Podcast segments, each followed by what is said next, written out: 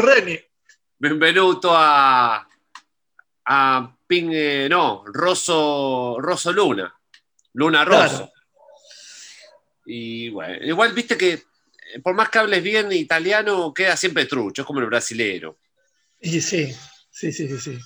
Eh, igual rosso es rojo también, ¿no? Ahí hay un. Hay un disculpame Ah, que te corrija, ¿no es cierto? y yo estuve italiano, seis años. No sí. sé, no sé cómo será, se dice. Capaz que se dice rojo, roso. Eh, esperá, eh, claro, ro- rojo, no, rojo es roso y rosa, no sé, claro, es verdad. qué sé yo. Voy a. Dame un segundo, que voy a cerrar un poco porque unos Sí, ruidos ruido, una obra de acá atrás que es como un concierto de Einstürzenden Neubauten. Muy Dame bien. un segundo. Dame un segundo.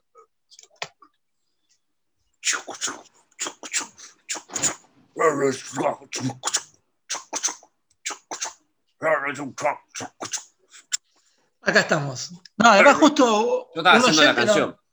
ah, un oyente no- nos dijo que me preguntó cómo estábamos grabando, si nos habíamos juntado, porque se escuchaban muy bien los últimos dos Ping Moon, así que ¿Viste? este, sí, así que bueno. Eso es el- la magia del Zoom. ¿Viste que al final tanto terminamos Sí, ahí? te dije, te dije, al final hay que hacer lo que, lo que hacen todos. Esa es la que va. exacto. es Hay que, muy- escuchar, hay que escuchar a YouTube, hay que, hay que decir que los Chili Peppers son muy buenos músicos.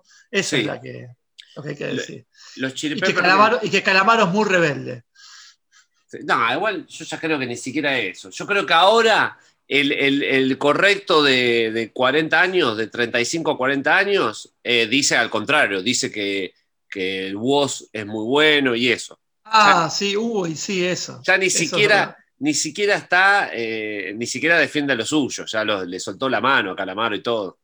Sí. Es curioso porque le soltó la mano a Calamaro y a los suyos, y, pero la otra mano no la puede agarrar porque no entiende nada. Entonces, eh, Sí, me bueno. da mucha vergüenza ajena cuando veo gente de mi edad hablando, Sí. queriendo, eh, como que capta a los jóvenes. Sí, es como realmente muy, muy, Aparte, muy, no, muy, muy no hay ni- triste de ver no eso. hay ni un, ni un ejemplo bueno que dan, es solamente lo dicen, dicen, qué bueno que es esto. ¿Y por qué? No, porque, no sé, inventan algo medio trucho y que... que- No, pero mira que, mira que Catriel era, toca, ¿eh? Mirá Claro. que toca, Sí, ¿ah? Eh, él Sí. tiene una banda de rock antes. Y bueno, es como eso. Y el otro samplea a lo, a lo redondo, entonces por ese lado agarran. Pero bueno, ya está.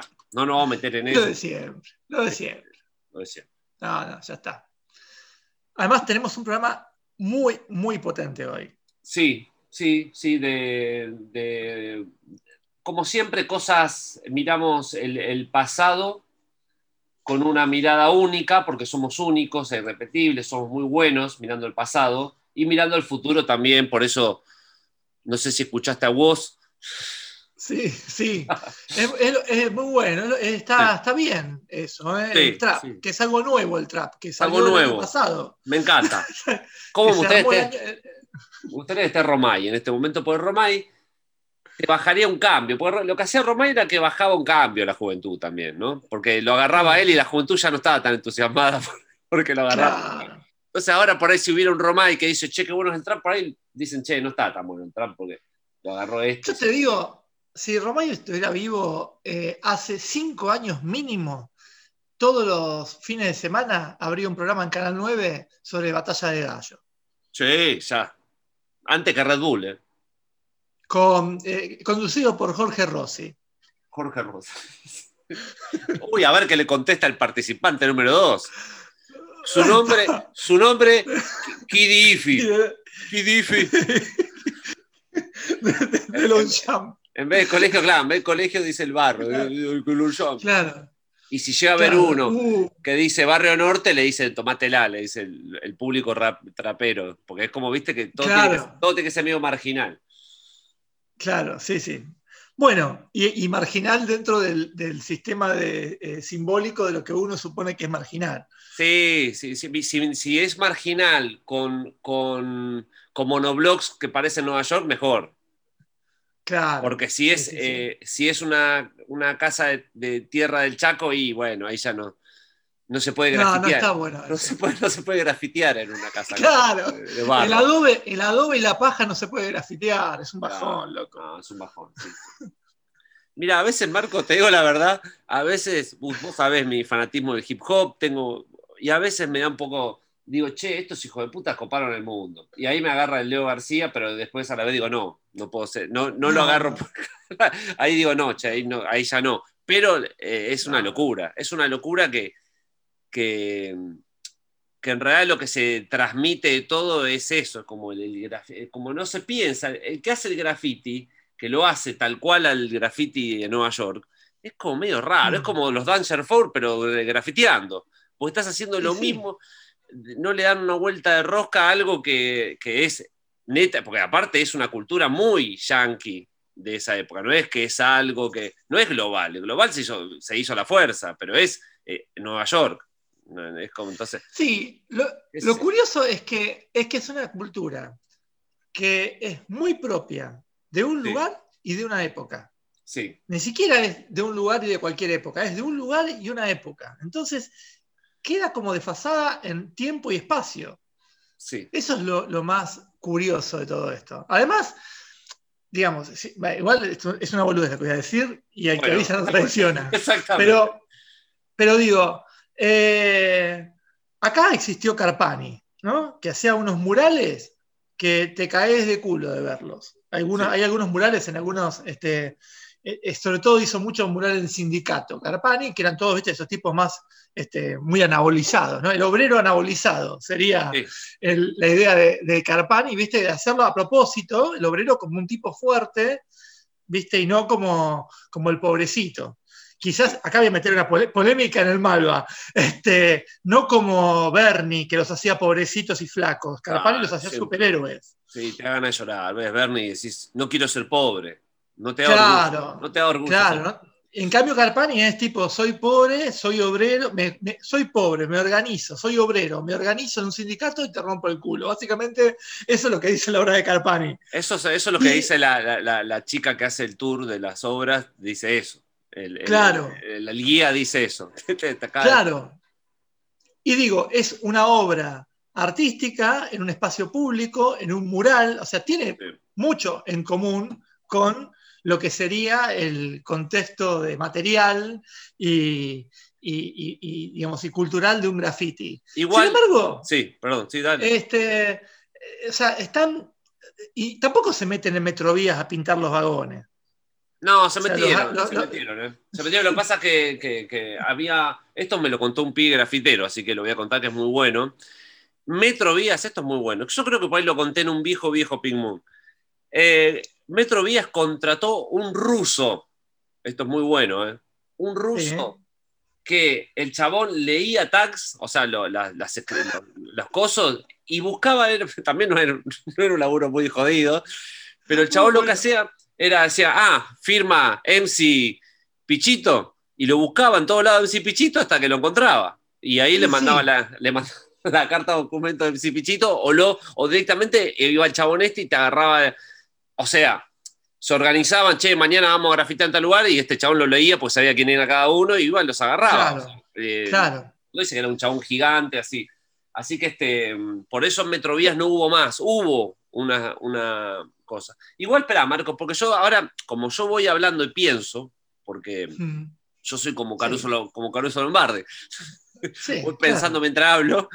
Eh, en realidad todo, bueno, Caruso a veces eh, se le atrasa, como cuando se le atrasan los subtítulos. A Claro, veces sí, habla sí. y después piensa. sí, sí, no me olvidaba, escuchaba, pero digo que, que, que en realidad, claro, si te puedes a pensar el rock, que es más invasivo que el, que el rock, ¿no? Pero bueno, es así. Uno, uno yo creo que es, por ahí, uno le, le encuentra le encuentra variantes por ahí, no sé, qué sé yo, por ahí ya con el idioma, aunque por ahí un graffiti, qué sé yo, la verdad que no sé. Pero, Pero pará, pará, pará, bueno porque yo te, voy a correr, te voy a correr por izquierda. No hay Sí. nada más, más invasivo, en todo caso, sí, que, que el acordeón.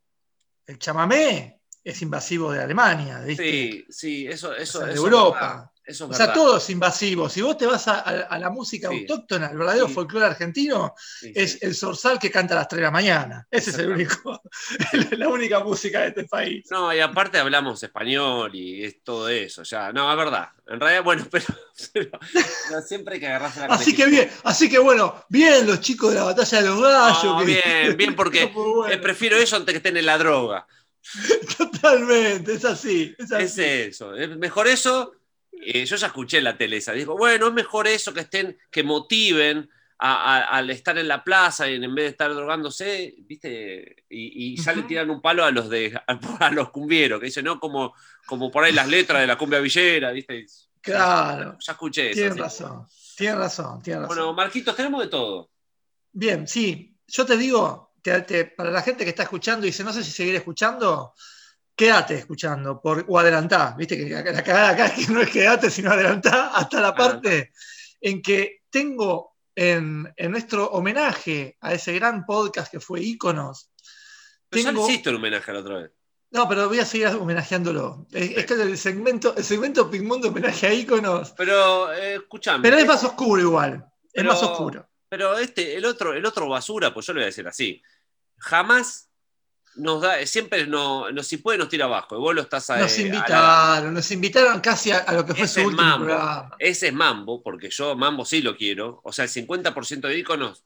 Pero el otro, que ya hablamos, No, que, que está no, siempre dis- ahí. Disculpame, pero Íconos era 70% el otro, al que yo quiero mucho, El otro, y el otro- 30% tu amigo Mambo. ¿viste? El otro, lo, pero disculpame, pero eh, leía de Wikipedia, por más que lo leía de un papel que él se escribía. Pero él Y pasaba. lo leía él- muy bien. Hay que saber leer Wikipedia. Hay que saber leer Wikipedia. Bueno, la cuestión es que hoy tengo un súper informe sobre los, el lazo entre Jimi Hendrix, ¿no? Sí. que se murió a los 27 años ahogado en su propio vómito, y, y- y el vudú africano.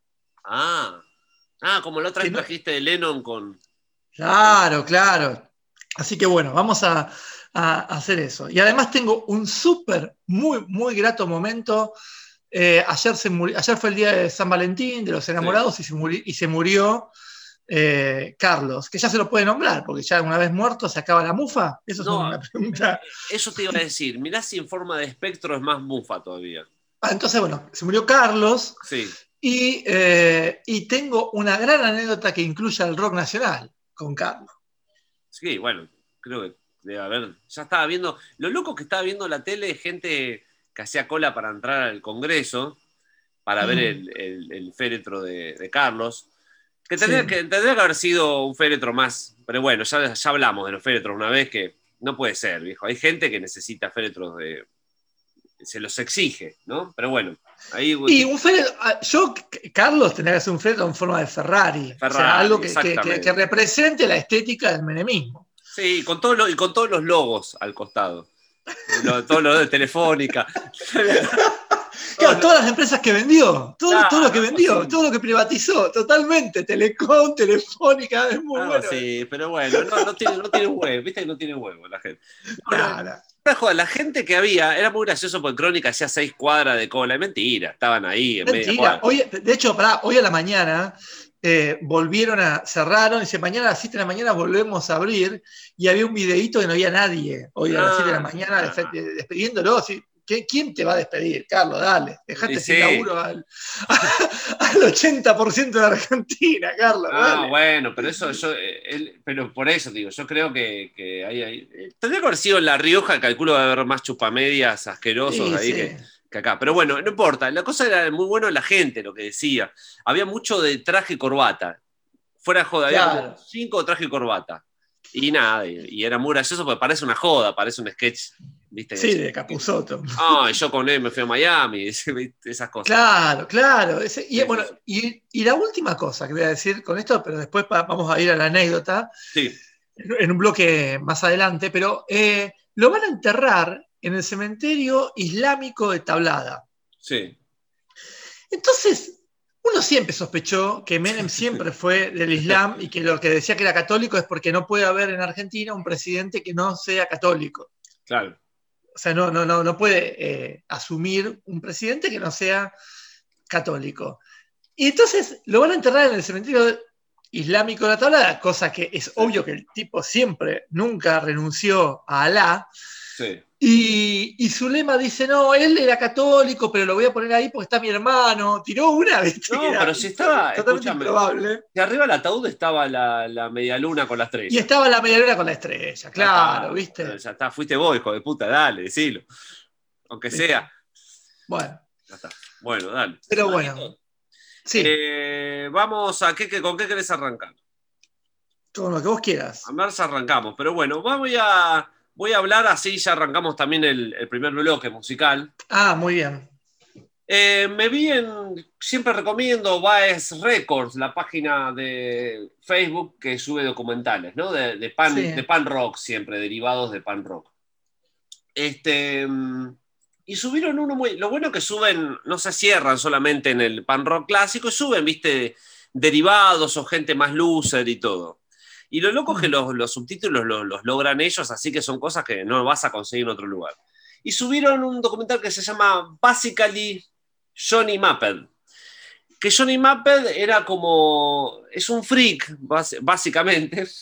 Eh, es un freak, eh, es como, como que le falta un par de jugadores. Es, es, una es como medio como un Daniel Johnston eh, raro, muy, muy carismático, que estaba metido. eh, él arrancó la banda con Capitán Sensible de los Dumbbell.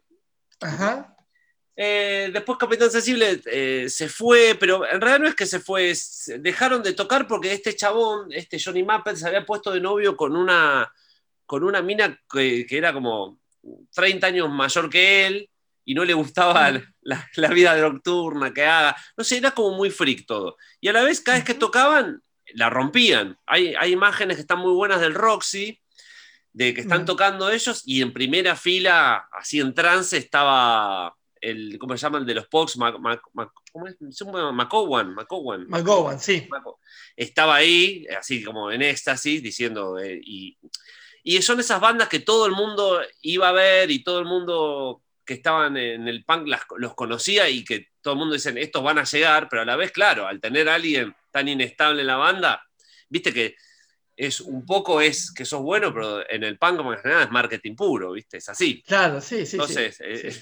no, no era muy Bueno, marketing, sí. marketinero que salga con una señora, eh, con una señora inglesa, viste, con rodete, no, no era muy marketing, no era muy punk, digamos.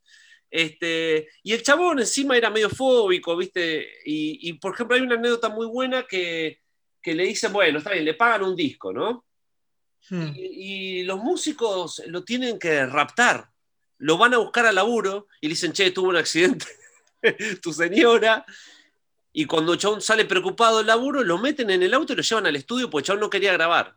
O sea, se hacía el. el- Ah, pero esto, pero, pero lo que estás contando es el cuento, es el cuento de Fontana Rosa, que se llama, creo que 11 de diciembre de 1971. sí. no sé si era 11, que es que hay un tipo que cada vez que vio a Newell's, eh, a Central, perdón, eh, nunca perdió.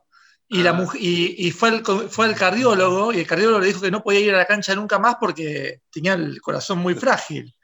Y entonces los amigos, se juega la final. En la cancha de River juegan una semifinal Central y Newell's, el 11 de diciembre de 1971. y entonces los amigos lo van a buscar al laburo, le inventan una excusa y lo secuestran y lo traen a Buenos Aires porque tenía que estar, porque si no estaba él, perdía. No, no, buenísimo. Bueno, sí, Rosa. Es, es- es un, es un- es un cover de, de- de esta anécdota. No, la verdad que sí. Así que, y, a- y aparte me encanta que sea, bueno, Fontana Rosa. Escuchame una cosa. Así que, este, bueno, nada, no voy a contar todo porque la verdad es que lo vean.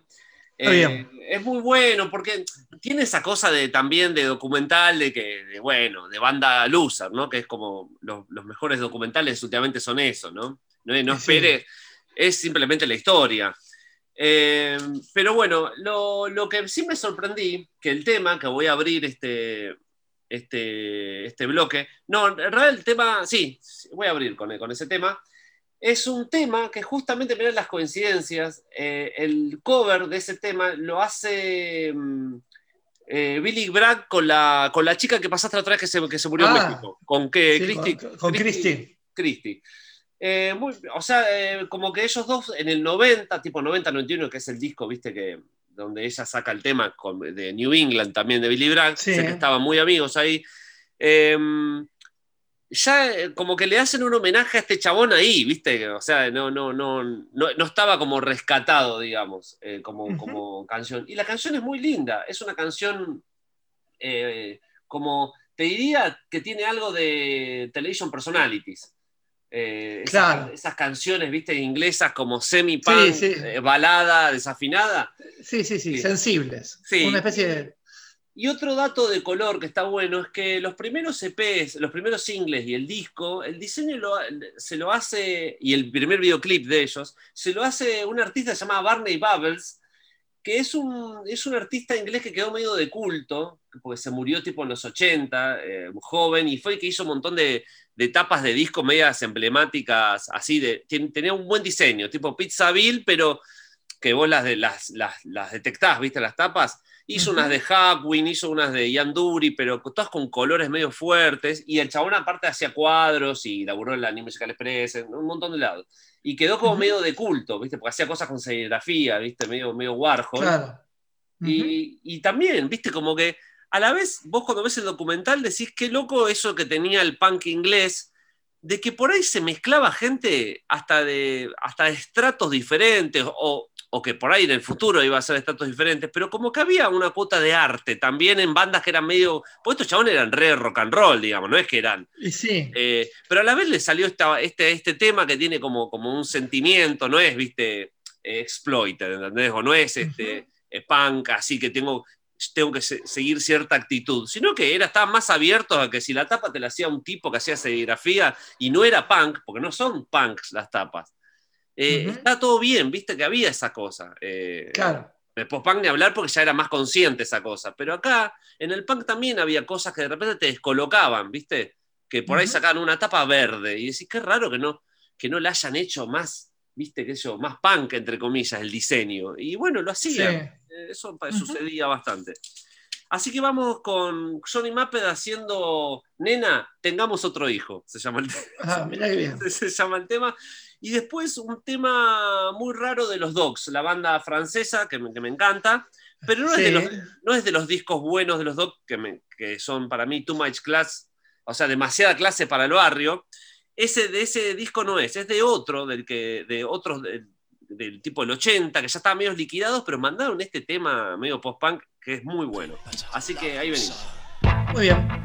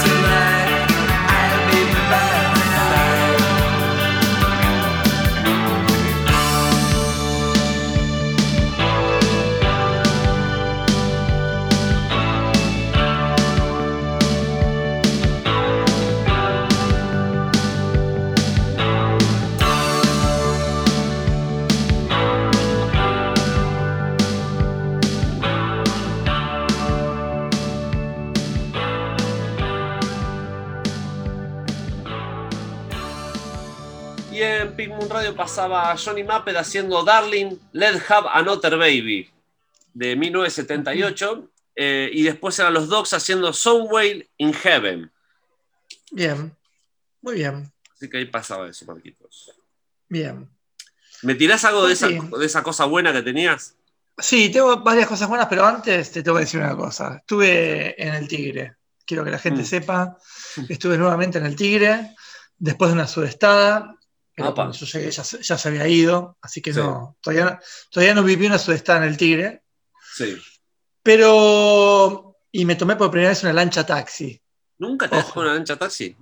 No, siempre viajé en la lancha colectiva. Ahora me tomé una lancha taxi. Sí. que está, me gustó, me gustó la experiencia de la lancha taxi, pero, pero lo que quiero decir, este es el segmento eh, de Pig Moon y la naturaleza. Sí, ¿No? muy- me encanta, sí. Muy, eh, muy pronto voy a ir a la isla Martín García, quiero que la gente lo sepa, Sí.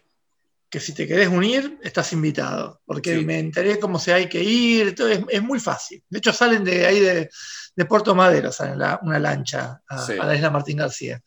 Ahí de, supongo yo que donde está esa, esa- la ex este, estación de buquebús que ahora usa Colonia Express y no sé qué. Pero ¿y cuál es el atractivo de la isla Martín García? Hay casas comidas por los árboles, donde la naturaleza se metió en las casas. Está todo, de, todo decadente Sí. y, y mi idea es ir a un camping, así te lo digo. ¿no? Ah, pero vos sos, Sí. sos un. No, no, no, una un- versión Un, natural. documentalista. natural, Sojera. como decía, como decía Tanguito, natural. Herzog sos. Te, te agarró Soy ahí. Herzog. Sí, sí. En la isla Martín García, donde estuvo preso el general Perón. Claro. Sí, sí, Bueno, eh, bueno, pero entonces en este, eso va a ser próximamente, coming soon.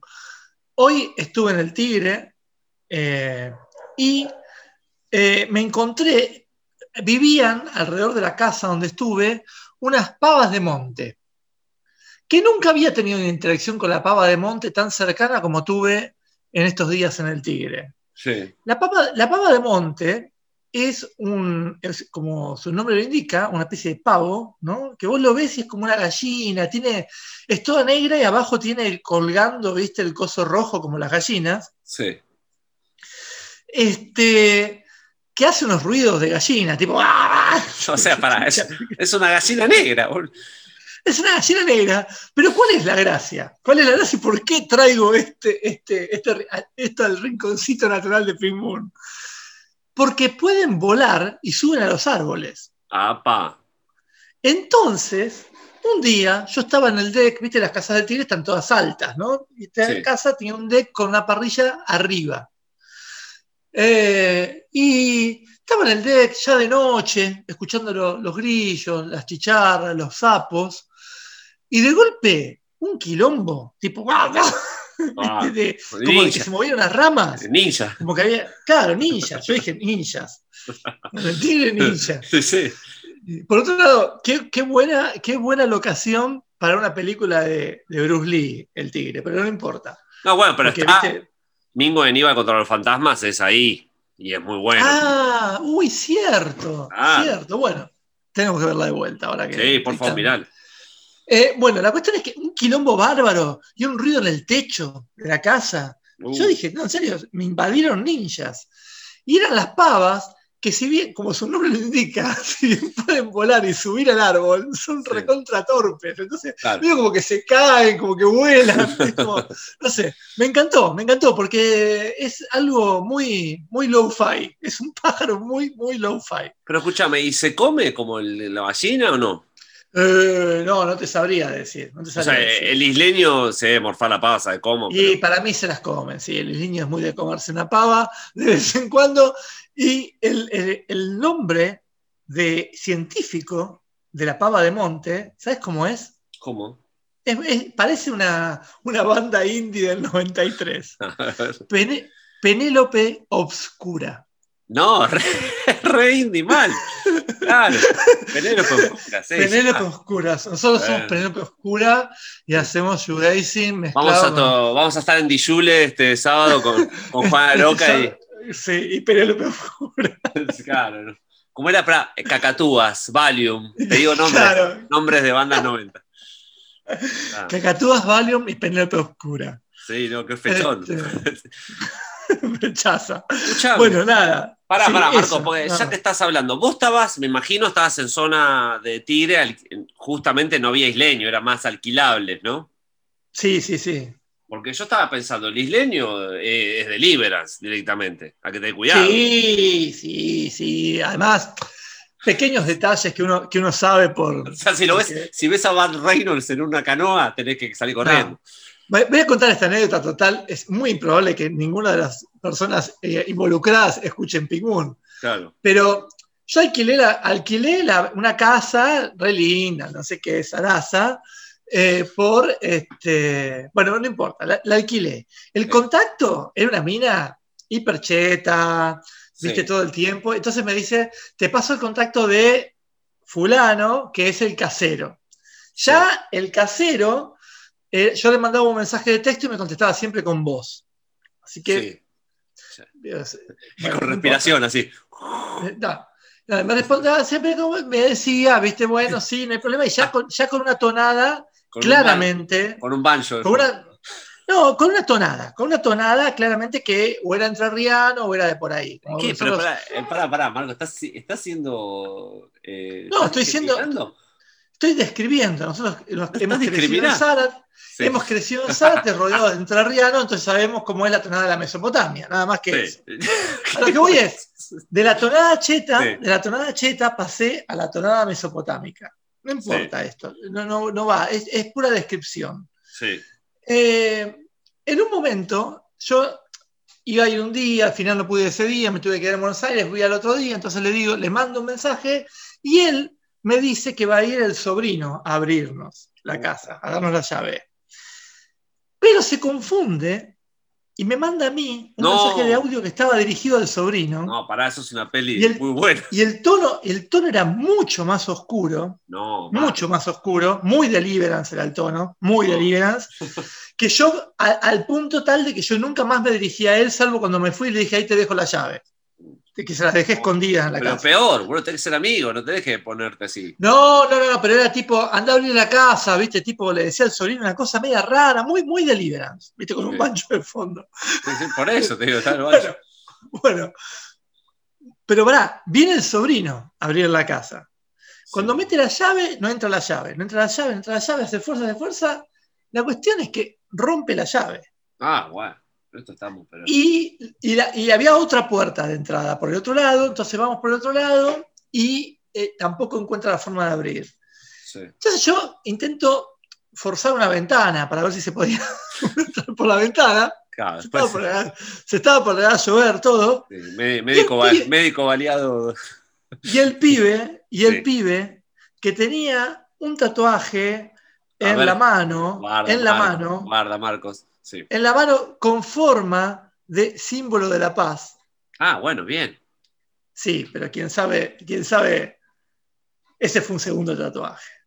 Ah, Un vos- tatuaje en la mano. Ah, Como símbolo de la paz fue un segundo tatuaje. Se ve mucho tatu- segundo tatuaje de estrella o símbolo de la paz sí, en sí, la mano. No voy a decir más nada. En la zona de Tigre. En la zona de sí, Tigre.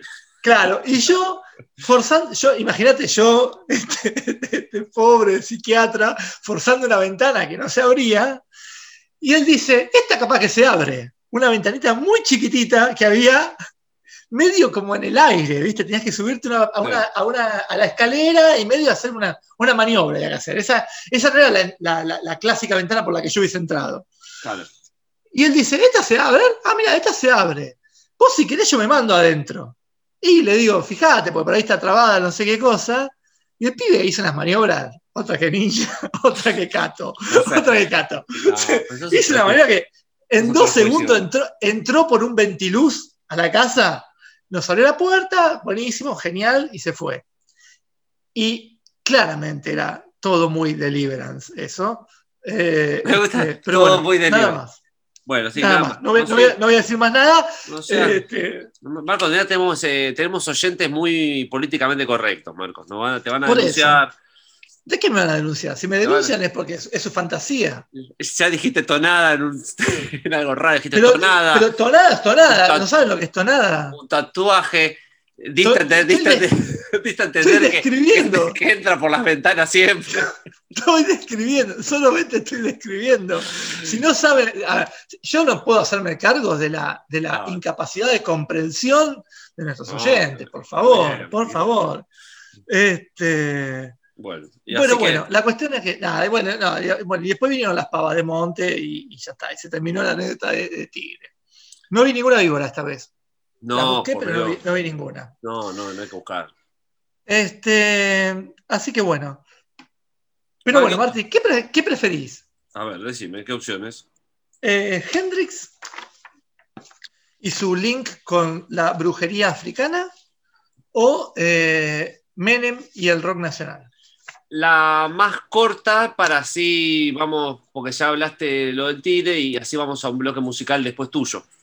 Eh, bueno, entonces vamos a. No, voy a decir solamente la de Hendrix, que no creo que sea demasiado larga. Bueno, ¿Sí? dale. En una entrevista de Jimi Hendrix a la revista Life en 1969, él dijo lo siguiente: Puedo explicar todo a través de la música. Hipnotizás a las personas para que regresen a su estado natural. Y cuando llevas a la gente en su punto más débil, podés predicar en su subconsciente lo que queremos decir. Sí, ¿No? Como si fuera que él tenía una visión ahí. sí. Bueno, ¿vos sabés quién fue? Viste que, bueno, Hendrix tiene un tema llamado Voodoo Child, que es muy conocido, Ah, ¿no? claro, mira, que lo hacía, que lo hacía, que Moyo lo tocaba con los dientes. Con lo di- con los dientes, sí, sí, En sí. el Arlequines, yo tengo la imagen en el Arlequines, Moyo tocando con mi amigo Seitune de esa época, no lo vi nunca más, espero que esté vivo, que Seitu le decía, con los dientes, Moyo, con los dientes, y Moyo tocaba con los dientes, Ah, es, solo de Child. es casi como un, como un payaso en un cumpleaños, pobre tipo. Hace- bueno. Haceme la espada con los globos, decían. y- Pero, pero era- un payaso más digno, eras un payaso menos digno todavía. No, ¿por qué decís eso? No seas Este- desagradecido que te saludaba vos, así que no seas, no seas mala onda. Más No, o menos. no bueno, no importa. Yo lo, yo lo No banco como yo, ¿eh? Sí, yo también. Bueno, eh, pero es, bueno, no importa. Sí. En el reino, en el reino de los ciegos, bancamos a Moyo. Eh, ¿Vos sabés quién fue? ¿O quién es? No, ¿quién fue? Porque ya se murió en el 93. sí. Quasi Sidos Sidsornu. No. Quasi con K-W-A-S-I. Quasi. Y después es un quilombo. D-Z-I-D-Z-O-R-N-U. Quasi Disornu, que nació en 1935. ¿Sabés quién No. es? No. Era el percusionista de los discos de Hendrix. Apa. ¿no? Y era nacido en Ghana, en África. Sí. ¿no? Eh, Claro, ¿Qué esto, qué por si, hay, por si alguno. Hoy está por si terrible. alguno- Hoy está terrible, Marco. ¿Qué estás Con todo lo que África significa, ¿no? Lo explico por si hay alguno que, que- si hay alguno que no ve mundiales, o si hay Claro. mundiales ya sabe que Ghana está en África, pero si no ve mundiales, Ghana es un país de África, ¿no es cierto? Sí.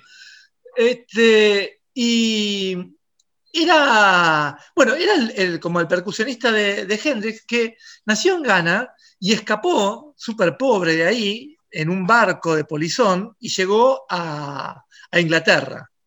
¿no? O sea, se- es el clásico músico que se hacían de abajo de verdad ahí. Sí. En, en Inglaterra, bueno, nada, se casa con una mujer inglesa y empieza a trabajar como, como músico y era el percusionista. Este percusionista, Quasi Di Sornu, que, que en, que en Inglaterra le dijeron Rocky, pero eso me parece sí mucho más despectivo, porque se llama Quasi. Claro. Este, Quasi buen nombre, aparte. Claro, una de las primeras cosas que Quasi le preguntó a Jimi Hendrix fue de dónde sacó el ritmo vudú. Upa. porque dice que muchos de los ritmos característicos que Jimmy tocaba en la guitarra eran muy parecidos a los ritmos que su padre tocaba en las ceremonias vudú en Ghana. Upa. ¿Entendés? El tipo se va de África, llega a Inglaterra en los 60, todo, ¿viste? todo bien, se junta con Jimi Hendrix y de golpe Jimi Hendrix está tocando algo que el tipo le recuerda a su infancia en África, a, sus, a, a los, a, los, a los- a los rituales africanos. Entonces el tipo dice que la forma en que Jimmy bailaba al ritmo de su interpretación le recordaba los bailes ceremoniales al ritmo de los ritmos que tocaba el padre en homenaje a Oyun, el rey del trueno y el relámpago. Dijo esto. Este, mientras, mientras, mientras abría una lata de. ¿No? Es, verdad, es increíble, Jimmy, cómo me haces acordar a África. Ah. Eh, la cuestión es que después eh, eh, el productor de Jimi Hendrix dice, una de las cosas más importantes de Jimmy era que lo que creía y creía que estaba poseído por un espíritu y siempre lo creía. O sea, Jimi Hendrix pensaba que estaba poseído por un espíritu y entonces a partir de ahí el tipo tocaba, digamos, como enajenado. Claro. Y bueno, recordemos, ¿no? Eh, su gran performance cuando quemó la guitarra y todo, también como un ritual muy, muy primitivo, ¿no? Ahí ya tenía, ahí ya creo que ya sabía. Igual cuando quemó la guitarra, una cosa es cuando uno era chico y escuchaba la, anécdota de quemó la guitarra y otra cosa es cuando pudimos ver las imágenes y el tipo le tira benzina, que es como hacer un asado con alcohol. que, agarre dos piedras, que esté con dos piedras. Agarre dos piedras y quemó la guitarra. yo me acuerdo, me acuerdo que fue como eh, se me cayó totalmente la imagen. Quemar la guitarra era, era, era justamente esto, era una hoguera africana y después le tiraba benzina y era un asado de, jardín, de jardín yankee, dale, una barbacoa. Pero, tiene que ser un tema de Tangerine Dream para que, que me con, la, de otra forma. Y bueno, aguantámelo ahora, ese tipo le dice a la base. Ahora aguanta, aguánteme que en vez de un solo voy a quemar la guitarra y estoy, este, empieza con las piedritas. Eh, la novia de Jimi Hendrix dijo, siempre hablaba de algún diablo O de algo que había en él. Dice, no sabía que lo hacía, que, no sabía qué lo hacía actuar de la forma en que actuaba. Eso le decía a él, no lo sabes, querida. Me agarró el diablo, me agarró el diablo. Me parece que estaba tan atormentado y destrozado como si realmente estuviera obsesionado con algo realmente malvado, dice la novia, eh, sobre este, Jimi Hendrix. Ahora, el link entonces entre, sería eh, Voodoo Child, un percusionista, que viene de África, que le hace acordar a los rituales del padre africano, pero acá te termino de armar el bloque. ¿Sabes en qué tema el percusionista cuasi toca las congas? No. En simpatía por el demonio de los Stones.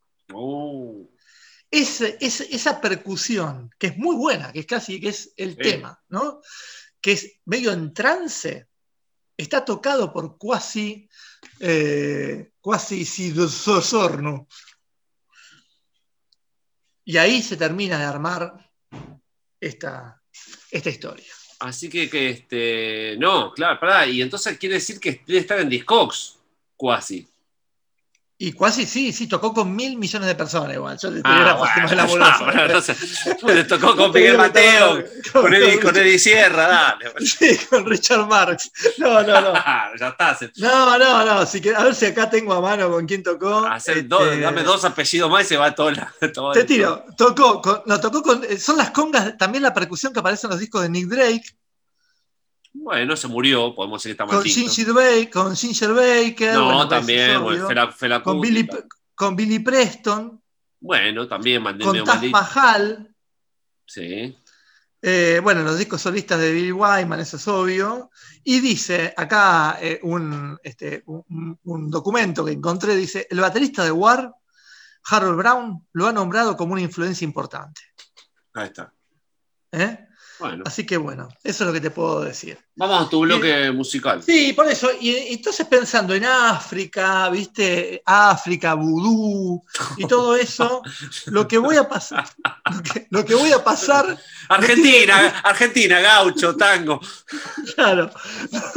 Lo que voy a pasar eh, no tiene nada que ver con eso, salvo cuando el diablo, en vez porque ya el diablo también se ayorna, ya no se mete en los rituales de la conga, de, unas percusiones. Ya saben que va a estar ahí. claro. sino que se mete en el simpop también, ¿no? se mete ya en los circuitos. Y dentro de los, del diablo en los circuitos, voy a pasar a, a Migobio, la, banda de Flavio Lira, que acaba de sacar su disco. Yo alguna vez pasé un tema de él cuando viajé a Uruguay y vine como muy contento con su performance. Voy a pasar el tema en la bicicleta, que no es el de Suárez, es, un, es otro en la bicicleta, Ah. que los oyentes eh, perspicaces de Pingún enseguida van a identificar con una especie de family, es un family uruguayo.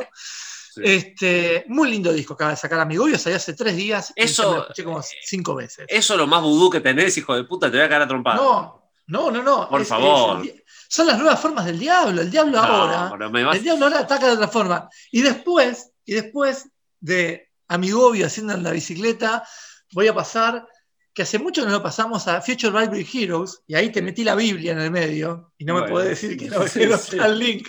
No, haciendo algo que lo que siempre el diablo te mete en la cabeza, que es sin esperanza, haciendo homeless Ah, qué temazo. es un, gr- un gran temazo. Y yo Sí. creo que el diablo, ¿sabes dónde se mete en Homeless? En el tananán. ¿Viste el, el- Sí. el golpecito, esa, esa- ese arpegio cortadito? Tananán, ahí está el diablo. Cada vez que escuches el, el tananán, es el diablo el que te dice algo. Temazo. De, de- lástima que, que no- después se fue medio. Pero era un lindo proyecto Sí. ese, ¿eh? Se, eh, se- se aburrió, se aburrió. Sí. Eh, Future Valley Heroes. Sí. Bueno, vamos Pero a. bueno, acá estaba, acá estaba muy bien. Vamos Sí. con eso.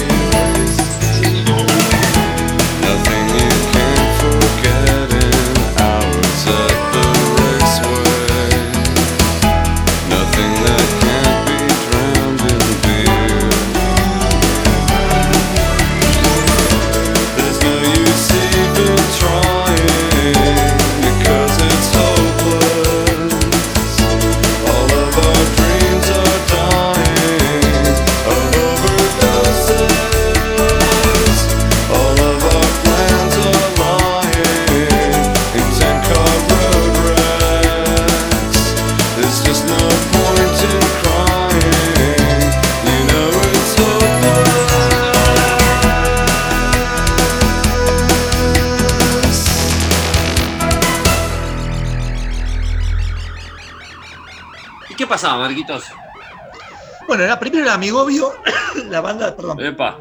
la, la banda de Flavio Lira haciendo En la bicicleta, y recién era Future Value Heroes haciendo Hopeless, sin esperanza. Ya Sí. está. Como, como cuando termina un partido de Huracán, viste que ayer jugó Huracán y perdimos 3 a 2, Sí, sí, lo y vi. ahí, y ahí viene, viste, decir Hopeless, directamente. Es así. No tenemos nada. No, no. Igual, ojo, que todo empezaba mal. Viste, siempre.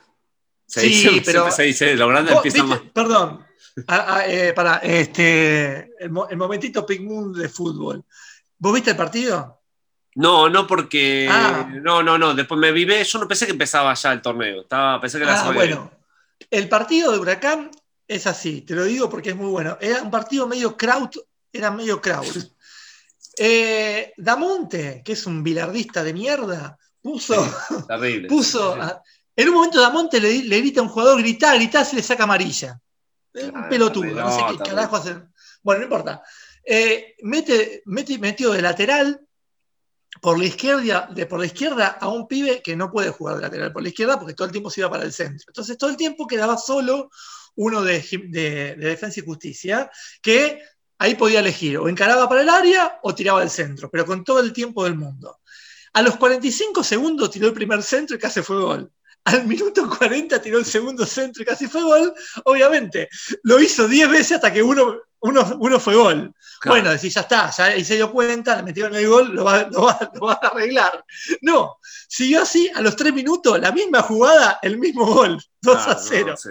Ahí lo dejé de ver, apagué y me fui a caminar porque dejé de ver el partido. Y cuando volví, vi que había terminado 3 a 2, y ahí me enteré que a ese jugador, que es técnico, no es culpa del jugador, el técnico lo puso en un lugar donde no corresponde, es Mm. como si a ver si lo pone de arquero, eh, lo habían expulsado. Entonces, cuando lo expulsaron, ahí tuvo que rearmar y parece que jugamos mejor. Pero bueno, igual, No, no, ya está. nada, es eso. Lo que sí vi fue el ascenso de San Telmo, que ya está en la B. Ah, sí, estamos en la B, muy bien. Eh, sí, que está bueno. Hubo, hubo Un acá. gran saludo al- a tu candombe. amigo de San Telmo. Sí. Sí, sí, sí, el canto. Y así que mm, sí, sí, nos estábamos mensajeando porque encima fueron penales, ¿viste? Fue bastante. Y estuvo bueno que hubo bocinazo, acá estuvo lindo el barrio, se, se festejó. Ah, mira. Sí. En realidad, en realidad habían po- apostado todo al partido anterior, ese que El perdimos. partido anterior que perdieron, sí, sí, sí. Porque acá hubo caravana esa vez, ¿eh? estuvo bueno. Si ganábamos Claro. ese, iba a haber quilombo, pero no, no. eh, así que, pero bueno, la cosa que. Bien. Encima viste que hay un Zurita en San Telmo y es muy gracioso Ah, escuchar, mira, escuchar al, al, al- al coso le diga Suri, le decía, le decía el, el técnico. Y así que, y después me pasaron, eh, acá el amigo Garrido me pasó un video de- en el vestuario Zurita bailando cumbia. Así que me dice, tenés que Muy invitarlo, bien. invitarlo a una mágica. que- y hay que invitarlo ya, Zurita Eh, la sí. Mágica. Sí, sí. Este, y pensar que el otro Zurita que tenemos de antecedente en el fútbol juega en San Lorenzo. Es San Lorenzo, No, eso- sí, sí. Dios no nos quiere. No. No Bueno, Marquitos, vámonos del fútbol ya. Ah, perdón, una última cosa de fútbol. Sí. Subió la A, volvió la A Platense. Eso es muy Platense. importante. Sí, yo Eso me acordé, importante. me, me acordé de, de Manzán, ¿no? ¿Era Carlos Manzán? ¿Era el, el pianista de Sofovich? Que era Carlos platense. Manzán, sí, sí, totalmente. Que Muy tiene bien, temazo. La gente se acordó de Goyeneche, pero vos te acordaste de Carlos No, Manzán. Manzán. No, es me que, gusta. no, es que los amplía. Hay un tema que no está en YouTube nada, que lo voy a subir, pero primero los, los amplié ya. Es muy zarpado, Marcos. ¿eh? Un tema de Manzán que es recuerdo, muy recuerdo la tapa, de, no sé si sacó varios discos, pero el disco de Mario Marzán, que la tapa del disco simula ser un televisor, como para que vos te avives, te avives que es el de la, tele- el de la a televisión. la, a la gente le digo, hay un tema ahí que tiene un break terrible y es mío. Ya está, ¿eh? Lo agarré yo, Bueno. yo. Ok. ok. Bueno, Marquitos, eh, vamos a hablar de, de nuestro público indie. Eh, quiere que, que hablemos, pero en realidad vamos a hablar mal, que es la gracia de Pink Moon. Pues si te hablamos, si en Pink Moon te alabamos cosas que nosotros alabábamos en los 90, y queda. que- o sea, hay cosas que sí, pero hay cosas que no, viste, que hay que, que ser. este, y este, Ese es el libro, el libro que estamos escribiendo sobre la década del 90, se llama Hay cosas que sí, pero hay cosas que no. Hay cosas que sí, que hay cosas que no, claro. Eh, eh, me vi un documental de una hora, sé que era de, la, de, una, de una cosa de la tele, no sé qué, de, mm, sobre escrimadélica. Nunca tuve la remera roja gigante de esquimadélica con el sol que Yo- usaba alguna gente. Sí, la- tenía Fayán de la Mónica, yo una vez fui a, a- a- al, al Podestado, no sé dónde era, y estaba él con esa remera, y me pareció bueno. Bien, esto, lo, esto es lo que voy a decir. A mí me gustaba esa remera, ¿eh? yo sí en esa época me... Sí, sí, a mí me gustaba y nunca la pude tener. Ah, bueno. Obviamente. No, no, me gustaba y nunca la pude tener. Eso Bueno. ¿Qué pasó? Con la escrimadélica, obviamente hay cosas que, que envejecieron bien, pero el relato envejeció mal. Y ahora te cuento por qué. Todo, obviamente, son ellos ahora hablando, ¿no? Todos los, Mm. eh, o de ahora, o hace un par de años, pero es, es de ahora. Mm. Y es terrible que la gracia de todo el tiempo, la gracia de ellos hablando, gente grande, ¿eh? lo re- recalco que era de ahora porque decís, che, loco, sos, sos grande. Todo el tiempo recalcando la falopa, ¿no? Que es lo. Y, y estábamos, y ¿qué querés? Y estábamos. ¿Viste, ¿Viste esa Claro. situación? Que eso es lo que, que realmente el rock ya pudrió con eso, ¿no? Como que ya no, Sí. no es nada eso. déjame- o sea, eh, uno ya da por sentado eso, ¿no? Y ya está. Pero recalcar eso, o sea, por ahí hicieron cosas muy buenas, que, que en el medio por ahí las cuentan, pero, pero, pero te juro que es de una hora, media hora es de falopa. Eh, y que el éxtasis, qué cosa. Y en eso el bajista. Perdón, te, te interrumpo un segundo. Sí, Eh, Bobby Lespi tiene 58 años. 58 Sí. años, bueno.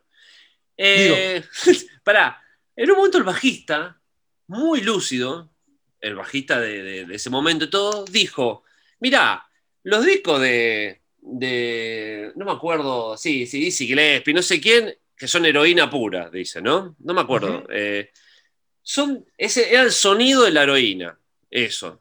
Y sin embargo, uno, yo escucho ahora eso y no, y no es eh, la heroína. O sea, eh, trascendió justamente eso. Entonces me parece medio tonto hablar de escrimadélica y, y limitarlo al éxtasis nada más. ¿Entendés? Como, una cosa. Muy bien. Y estuvo bien Muy lo que dijo, porque chabón dijo verdad. Imagínate que digan, eh, heroína, ¿entendés? Como que escuchás eso, Coltrane y ¿qué querés? Y estaba, estaba re loco ahí. ¿Viste? Como una Sí. cosa que. Muy de rockero, ¿viste? Que, que Y todavía no cree tiene que- muchas luces, lo- los rockeros no tienen muchas pero luces. aparte que tiene que cree todavía que es medio piola eso. Yo no, no digo que sea, que tampoco el otro extremo decir qué vergüenza, cómo me falopeaba, pero no que sea como algo. Pero mira, eh, con la- La- con el, eh, utilizando la misma, la misma droga, Charlie García compuso una canción que se llama Éxtasis, todo el tiempo vivo en éxtasis, una Sí. forma de amor, una forma de ser feliz, Sí. que si lo escuchás no tiene nada que ver con, con la esquimadélica. Pará. Y yo te, Y- tiro, te, te redoblo Y, la y apuesta. digo, y estamos hablando de la misma droga, o sea que eso no es la variable por la cual algo tiene un valor. No, no, y, y después estaba el tema clásico de boliche que decía éxtasis, éxta no. ¿Te acordás de ese tema? No, o sea, pero imagínate, imagínate cómo. Está muy bien. Éxtasis. Está muy bien. Extra, no, es muy bueno. no, la verdad que, de hecho, tiene. Bueno. Me parece que, que, bueno, no importa. Pará, porque estoy acá con el escrimade, con el, el acá, el Wikipedia. Sí. Porque, em, no, lo que pasa es lo siguiente, que está, eso es lo que creo que es lo mejor. Eh, lo que sucede, viste, Primal Scream venía de, primero del, viste, siempre se subía la ola que, su- que pasaba, entonces, viste, estaba, primero arrancó medio 86, que Sí. sacaron Sony Flower Group, que está bueno, es un disco que tiene temas, está bueno, tiene hits del C86 Sí, eh, sí, como sí, Imperial, que lo pasamos acá siempre, son lindos temas, ¿no?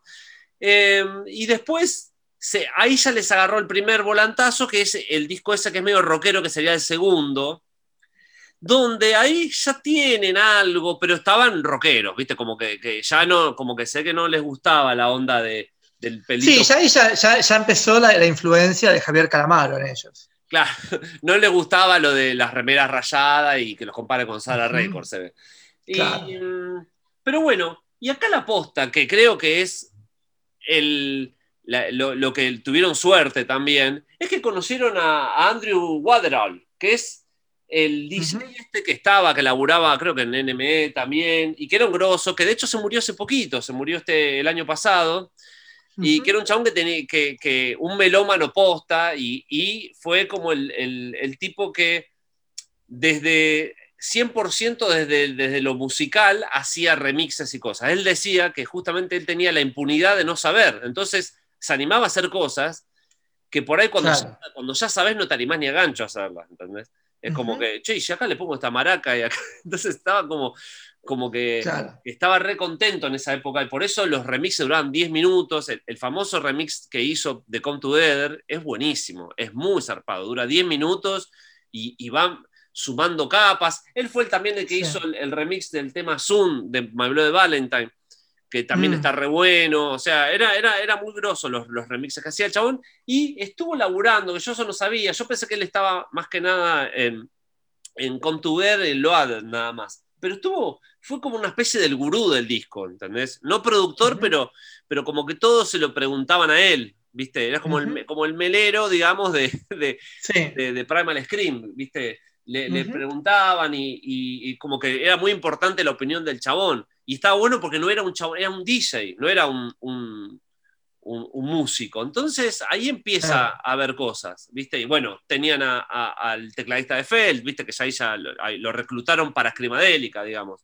Ahí empieza Duffy a estar en, en, en cosas. Entonces hubo una especie de coincidencias buenas que tuvo, y bueno, y obviamente que, que explote Creation Records, que, explote todo lo de, lo de la música bailable eh, en, en- el rock, por así decirlo.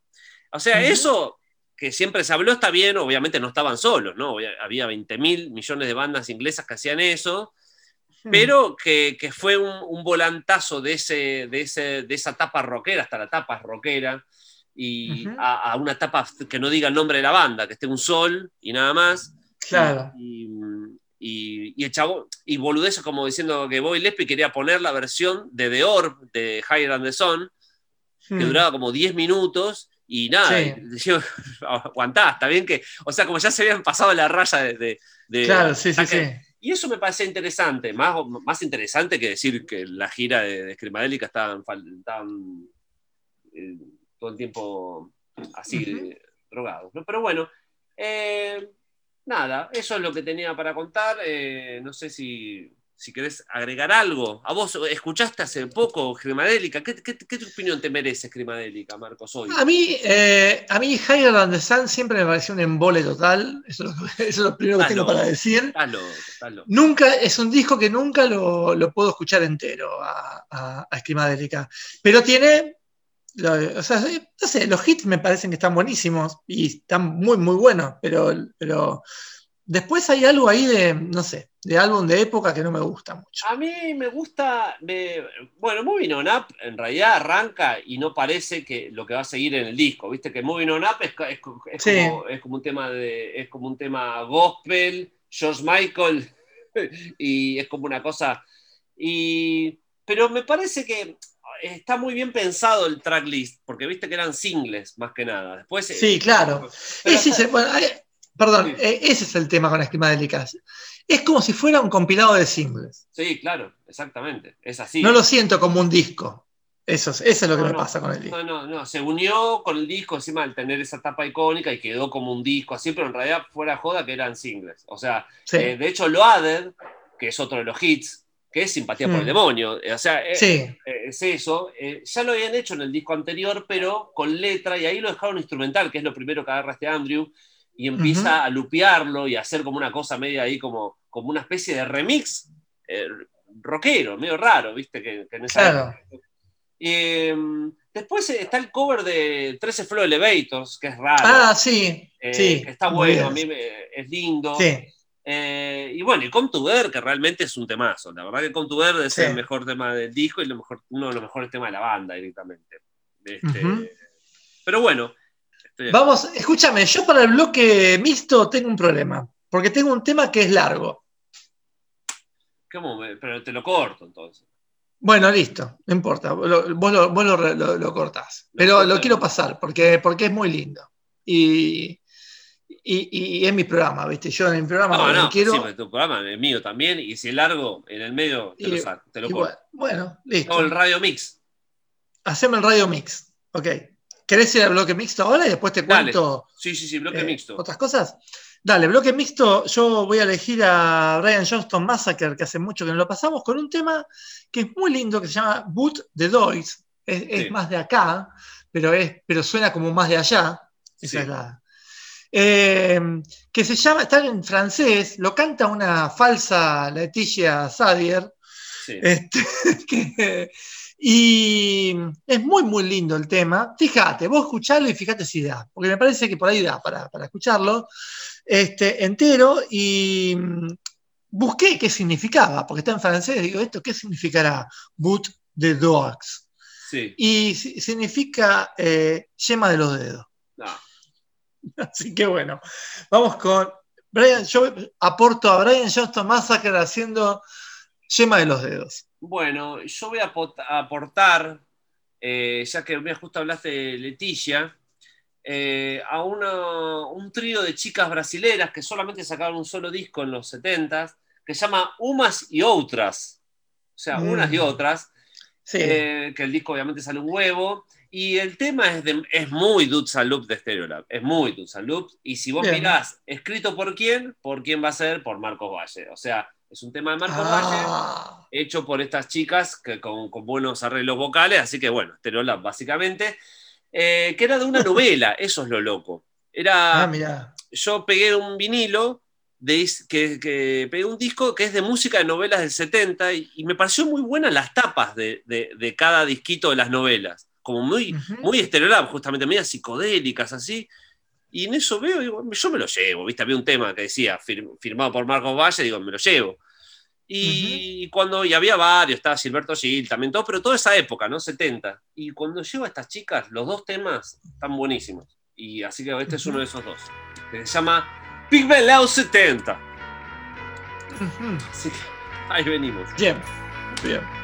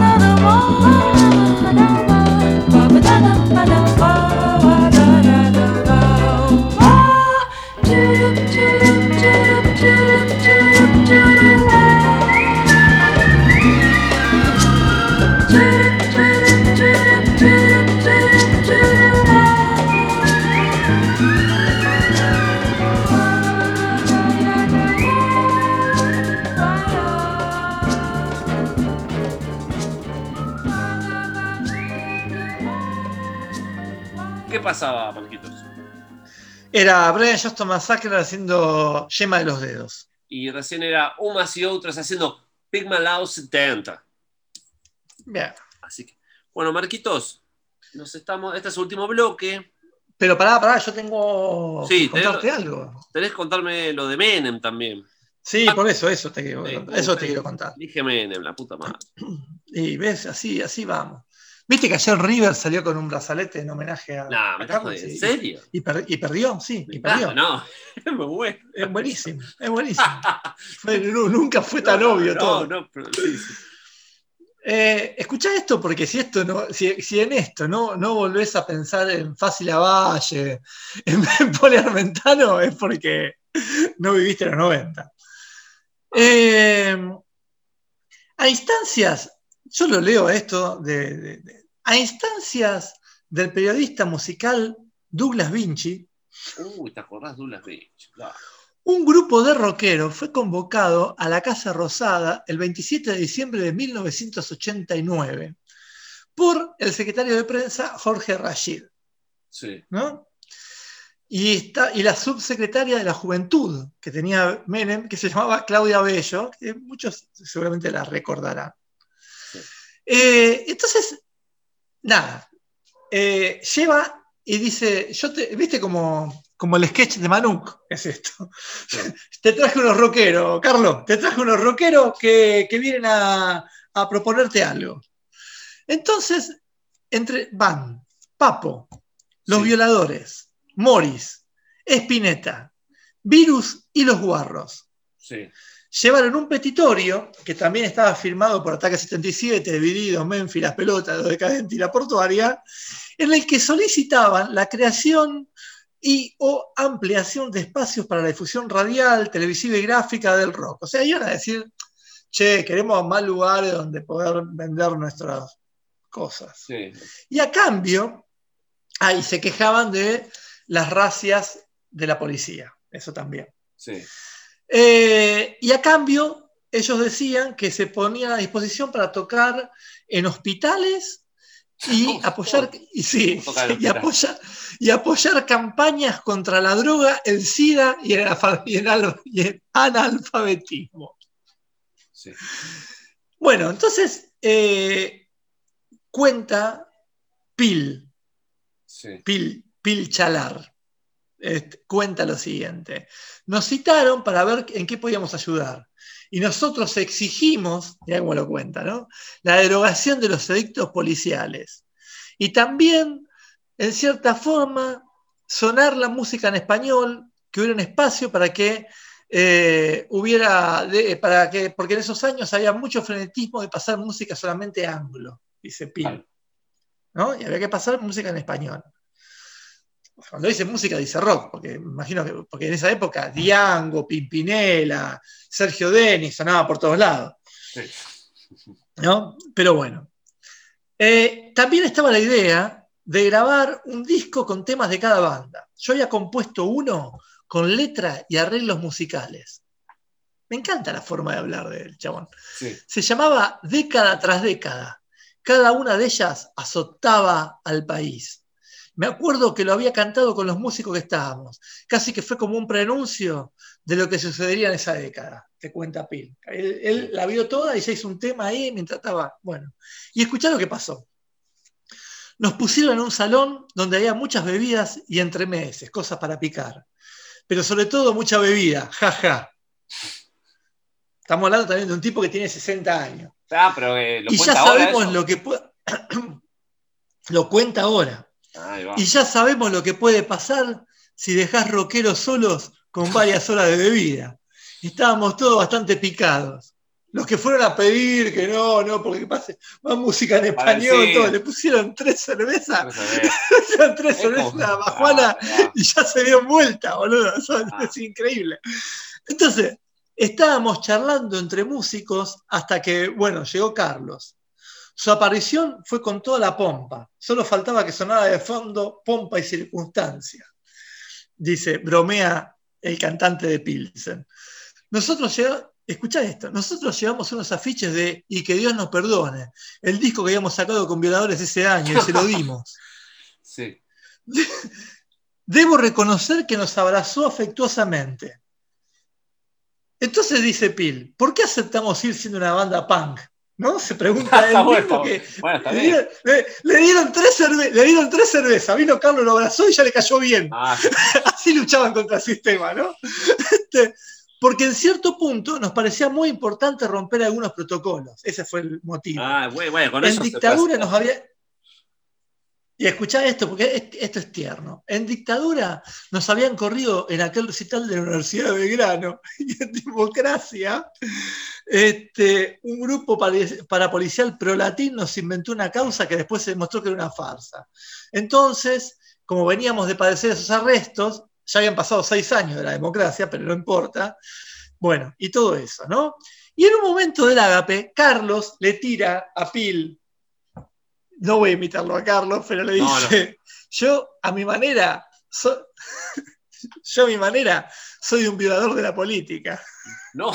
Le dijo Phil. Entonces, este, bueno, y, y dijo, ojalá los jóvenes de pelo largo, verdaderos transgresores y violadores como yo, logren hacer algo por nuestra cultura a través del rock. Les tiró Carlos ahí. Pero les advirtió, sé que hay cosas que hago que no les gustan. Díganlo, igual lo vamos a seguir haciendo. Más punk era al final. Se les plantó, y más- eh, eh, era mil veces más punk, está bien que más punk que Pil, digamos, No, bueno, eh, sí, sí. este, doña, Pe- doña Petrona.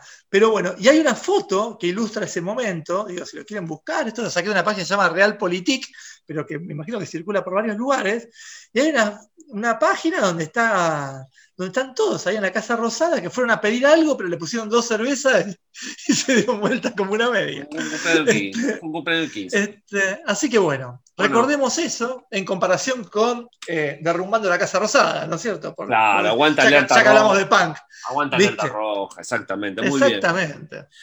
Bueno, Así Marquitos, nos vamos a despedir tranquilos eh, con un temita. Viste que yo, vos sabés que mi fanatismo de Couto Twins va en ascenso, ¿no? Sí, eh, bueno, ¿y, el- y el de pará, ¿y el de Prince va en descenso o, o hay lugar No. para todos? No, hay lugar para todos, obviamente. Lo que pasa es que, viste, Couto Twins es como que me gusta la parte de la mitad para, para, para acá, ¿no? Es como que siempre Ah, me ¿te gusta gustó. eh, Milk and Kisses? Me, me parece mejor que lo primero, primero. Pero bueno, espera, no importa. Lo importante acá es que empecé, estuve viendo muchas cosas que me cayeron bien de ellos. Porque viste que no hay mucha info, son gente media... Y leí una nota que decían que los de Coachella, viste que los de Coachella son como... Es el festival donde se junta todo, digamos. Sí. Eh, como que hacen que tipo se juntó Daft Punk, se juntó, no sé. Y le habían ofrecido un bocha de guita y los chabones no dijeron que no. Y ya eso, viste, hoy en día, que, como bueno, como los Smith, viste, que es una banda que decís, qué bueno que sigan diciendo que no, ¿no? Como, sí. igual lo veo más factible a los Smith. Acá lo que pasa es que eh, Couto Twins hacer un trío y, y, y Liz salía con el guitarrista, con Robin Guthrie, tuvieron un hijo y estaba todo mal, creo que también ahí, claro, ahí hay un, Claro. un quilombo también sí, más fuerte, sí. ¿no? Más- Bueno, Eh. capaz que se juntaron, pero en un, en un, en un juzgado. Sí, claro, claro. es más difícil, más difícil que, que se junten. en lo civil. No, no, bueno, pero la cosa es que empecé a investigar más eh, de Robin Guthrie, que es el guitarrista, que es el sonido característico de Cocteau Twins. Obviamente, Liz, la voz también es muy. Son dos cosas, digamos, que es realmente ponés y sabes que, que es Cocteau Twins. Es algo- Igual, perdón, Sí. te, hago una- te hago un paréntesis acá. Qué apellido, ¿no? Para ser guitarrista, mamita querida. Y, y sí, de Liz. Sí. Escúchame. Eh, eh, sí. La cosa, sí, aparte guitarrista de nada, así, ethereal, digamos. Eh, la cosa es que estuve viendo producciones que hizo él. Eh, porque en realidad te cuento de dónde nace todo esto. Hay un usuario en YouTube que se llama Rancerox01. Rancerox, como el personaje de cómic 80, sí. 01. Y el chabón está subiendo especiales de Cocteau Twins desde que repasa todos los discos, o sea, año por año. Ya van 15 capítulos. De nada, eh, algunos duran 8 minutos, otros 15. Y está bueno porque el chabón agarra disco, eh, declaraciones de la época, eh, todo con, en español, aparte, eso está bueno. Eh, entonces ahí empecé a descubrir todo, porque está bueno que venga uno de estos fans para que te cuente todo, ¿no? Entonces te dice, Claro. "No, y ella, en el 1988 el chabón va y produce dos temas de Chapter House. Dice, ah, mirá, decís, como que esas boludeces, salvo que obviamente es- ya vayas a Discogs y busques, que es lo que hice después, obviamente. Y, Mm. y no, por ejemplo, me enteré que Mother Juno de, de, de Gun Club, que es un discazo que a mí me gusta, está producido por él y tiene un sonido. Digo, claro, ahora voy enganchando las cosas. Lo que pasa es que jamás me he imaginado que Gun Club Mm. podría estar producido por- este chabón.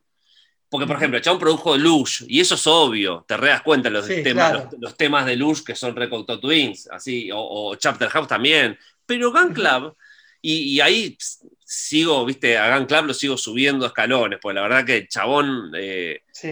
es un capo, la verdad que, es un, un- eran, eran grosos, grosos. Así que bueno, eh, vean, más que nada esto es un- un- una excusa para que busquen esos eh, programitas, porque están buenos, la verdad, y aparte está bueno porque te habla, por ejemplo, te habla un disco y después te cuenta, no, eh, lo, lo de la caja de ritmo, porque ellos siempre usaban caja de ritmo, que recién usaban batería, lo último de todo, eh, que salían con las cintas abiertas, con, con, con los sintes, y para que sean vivos solamente la guitarra y la voz y el bajo. Eh, Después cuentan que en una gira, que es la que vienen, porque viste que ellos vinieron a Argentina en la época de Heaven or Las Vegas, eh, que tocaron en el, creo que en el Gran Rex, uno de esos lugares. Yo me recuerdo de la publicidad en la radio, pero me la acuerdo de la rock and pop todo el tiempo. Eh, 1990 fue clavado. Eh, y, este, y en esa época eran como que tenía cuatro guitarras, porque el chabón quería reproducir todas las capas de guitarras que hacía. Entonces puso directamente cuatro guitarras, bajo y la voz, y después siempre con las cajas de ritmo. Que eso también, viste, son boludeces que están buenas. Hoy en día son casi decisiones que, que, que parecen que por ahí antes se tomaban más este, como algo, algo más, que, como era lógico, ¿viste? En cambio, hoy en día no te imaginas una banda diciendo, a contrario, decís, che, consigamos un batero, consigamos, como que todo tiene que ser medio, eh, todo tiene que ser como debe ser, ¿viste? Sí, previsible. previsible. Claro, predecible, todo tiene que estar, che, eh, no nos mezclemos con él, o sea, todo es como que ya sabes, ¿viste? Dónde se mezclan, ¿entendés? El cambio acá te sorprende, empe- cuando, empezás a, cuando te empieza a sorprender una banda, ¿viste? De ver cosas que, Mm. que no te imaginás, porque Cocteau Twins también lo que tiene, que tiene esos fans medio insoportables, que típico de 4ID en realidad los fans, ¿viste? Son Como una especie de darks eh, paladar negro, ¿viste? Que Sí. no son lo mismo Sí, que... sí. El, el dark de 4ID es... El dark de Friday es un dark orgánico. Es un dark orgánico. Es un dark, eh, ¿viste? Polo- es un dark medio, sí, ¿viste? Como que... sí, eh, sí. es medio, viste, que yo- para mí, si, te, si tengo que imaginarme un, eh, un día en la vida de un fan, un dark de 4AD, viste, Eh, tiene mm, to- tostadas caras, todo así, todo medio, todo medio de calidad, todo Sí, mucha, sí, por eso mucha digo, calidad. eh, te- por eso compra todo así, sin, sin químicos. Sí, eh, tiene, sí, tiene muchos. Este, tiene muchos cuadros caros, cuadros Mucha caros, ropa. ropa. sí, sí, sí. Este, pero bueno, así que este, entonces te sorprende y es lo que me gusta, que, que cuando vas a la fuente, que es la banda, no el fan, porque el fan siempre... eh, y ves que tienen otras cosas, que tuvieron otras betas, que, que el porqué de ciertas cosas. Y ahí está bueno, ¿viste? Porque empezás a, te, te empezás a encariñar más. Así que bueno, para despedirnos vamos a poner un tema que me encanta, que ya lo he pasado en Pink Moon, pero me parece que es un lindo tema para cerrar el programa eh, y, y para impulsar a que no, no le tema, señor, y sea fan de Cocteau Twins, que no, le, que no va a ser un dark de tostadas. Así que Bien. eso. Vamos a ir con eh, del disco For Calendar Café, que es el que le sigue a Heaven or Las Vegas, eh, con el tema Oil of Angels, el aceite de ángeles. Ah, sí, Eh, aceite de ángeles. es Aceite- muy ya, lo, ya lo pasé, claro. Así que este, nos vamos con, con Cocteau. No, nos Ese le vemos. gustaba mucho a, a Juan María Traverso. Sí. Nos vemos. Adiós.